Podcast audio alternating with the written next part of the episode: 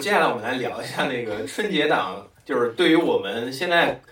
呃，中国的票房来说，最大的三个档期，一个是春节档，一个是暑假档，一个是国庆国档。庆档，然后这也是基本上好像是国产片前三名都出在这几个里面。嗯，然后春节档我们有这个《流浪地球》，暑假档有这个《魔哪吒之魔童降世》，嗯，然后国庆档有我《我和我的祖国我想插播说一下，我确实觉得哪吒很一般。我也是非，常我确我确实，觉得就是哪吒非常如果你要聊年度最被高估的影对片，对，我觉得哪吒就觉得嗯，哪吒有一期，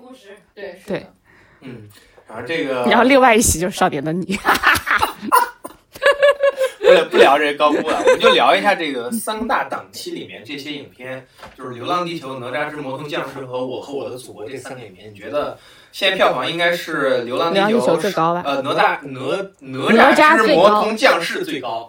啊，然后第二名是《流浪地球》，第三名是我和我的祖国，我和我和我的祖国是三十亿，然后《流浪地球》好像是四十六亿，哪吒是五十呃是四十八亿，好像是四十八亿还是四十那我确实觉得哪吒没有那么值，哪吒非常的一般。就是我没有 get 到大家的点在哪里。可能原本就是我国产动画嘛，对 哎，那我们这罗小黑战记的为什么票房就不咋地？我觉得哪吒就是非常的 overrated，就是真的很嗯，就是我，我我我觉得就是好多人在社交媒体里面传播的那个点，好像在于他的卖腐，就是给人感觉就是他他获得这么大声名的那个点，并没有很这哦很个我不正太认同啊，就是这个它毕竟票房已经将近五十亿了，对，但是你可不见觉得？这全国观众人民都喜欢。就是你我觉得是你在很多人就是跟风吧。我觉得对，你在前期的时候看到很多。多社交媒体上面都是在传播，就是哪吒和那个那这个呃跟你的关注有关系，我觉得，跟你的关注点有关系。不是啊，我就我觉是得可能跟风，就是没别的，就是因为大家跟风去看这个片子，然后跟风很多人说好，但实际上，因为我确实是在，我确实当时没有去电影院去看这个片子，然后我在家尝试着打开，我就有一天我就尝试打开说我我看一看嘛，然后就睡着了。我确实是在电影院看的，在电影院，这是我今年唯二的一部睡着的片子，另外一部是《冰雪奇缘》，恰好都是动画片，我也不懂这是为什么。这个可这个看来这个我是完整看过全片的人，我来对，这评价也哪吒，我觉得非常讨厌，这甚至到厌恶的一个程度。就是首先是哪吒，他在这个影片里面塑塑造的这个形象，其实是就是之前哪吒哪哪吒这个形象真的是太，就是在我们中国人眼里面，实在是它有一种某种意义的，它是一嗯，种反父权，然后反军权的这种形象。嗯结果在这个电影里面就是成了什么，就是说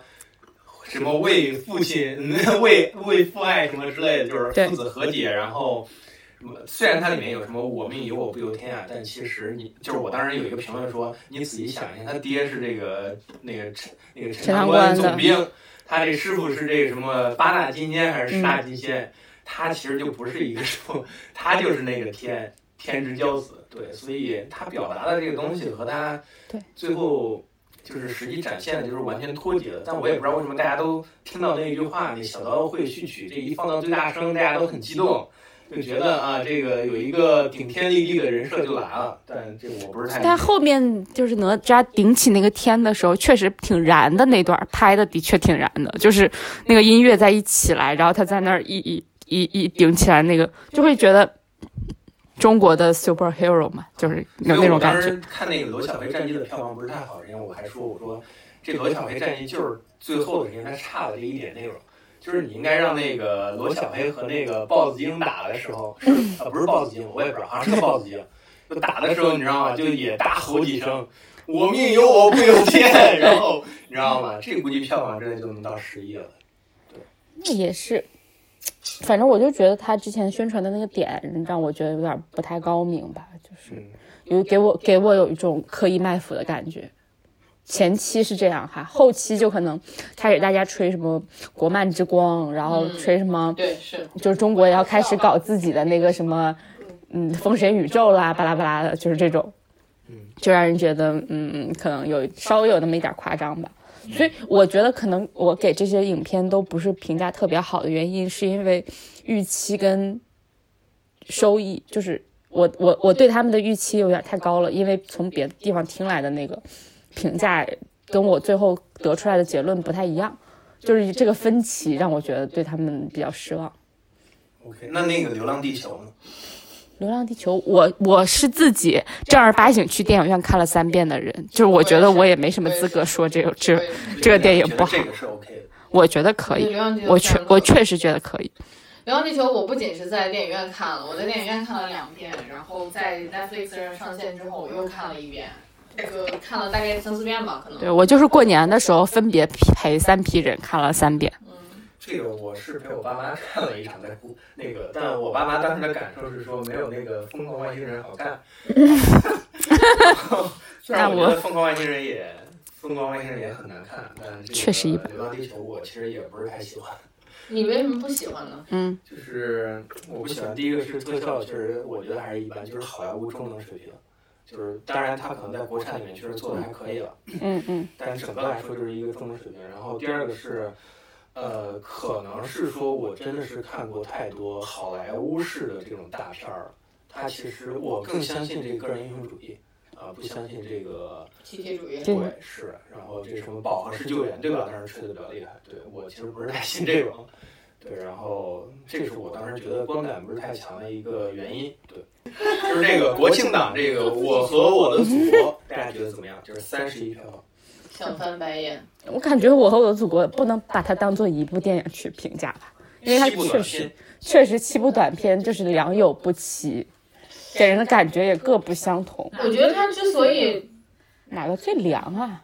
如果你问我，我最喜欢葛大爷哪段，哎就是北京的段。那我也觉得那段最好。就是说，大 成我觉得这电影就是这个七部短片，你可以割开看，就是《北京你好》讲的就是我。然后剩下六部就是我的祖国。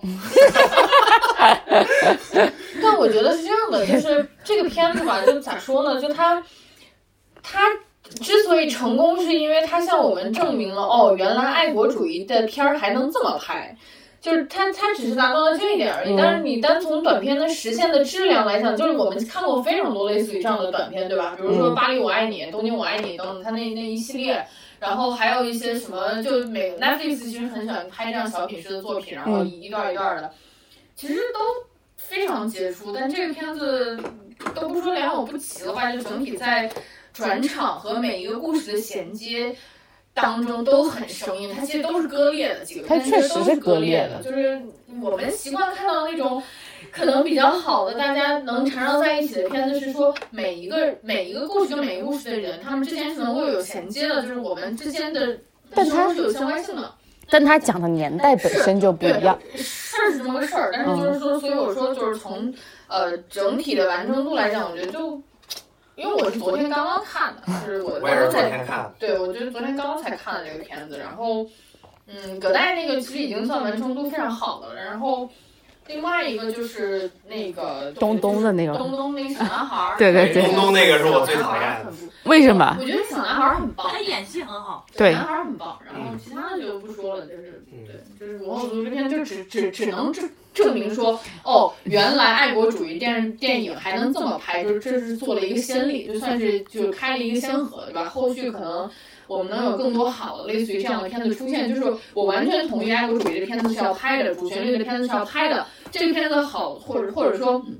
它好就好在它让别人知道说原来还可以这样，就这件事儿很重要。嗯，这件事可能本身比它这个片子拍的好或者不好都更有意义，更有价值。嗯，啊，我。古田君，古田君浩，对，确实也是因为今年的金鸡，我才知道的这个片子，但我也没看，就是只是就听了名字就觉得可能你们确实跟我不太那个。看过那个什么《解放终局营救》吗？那个是马上要上了，不是？还没上是吗？对，马上上。我有点期待了。 OK，这个我和我的祖国我们就不多聊了。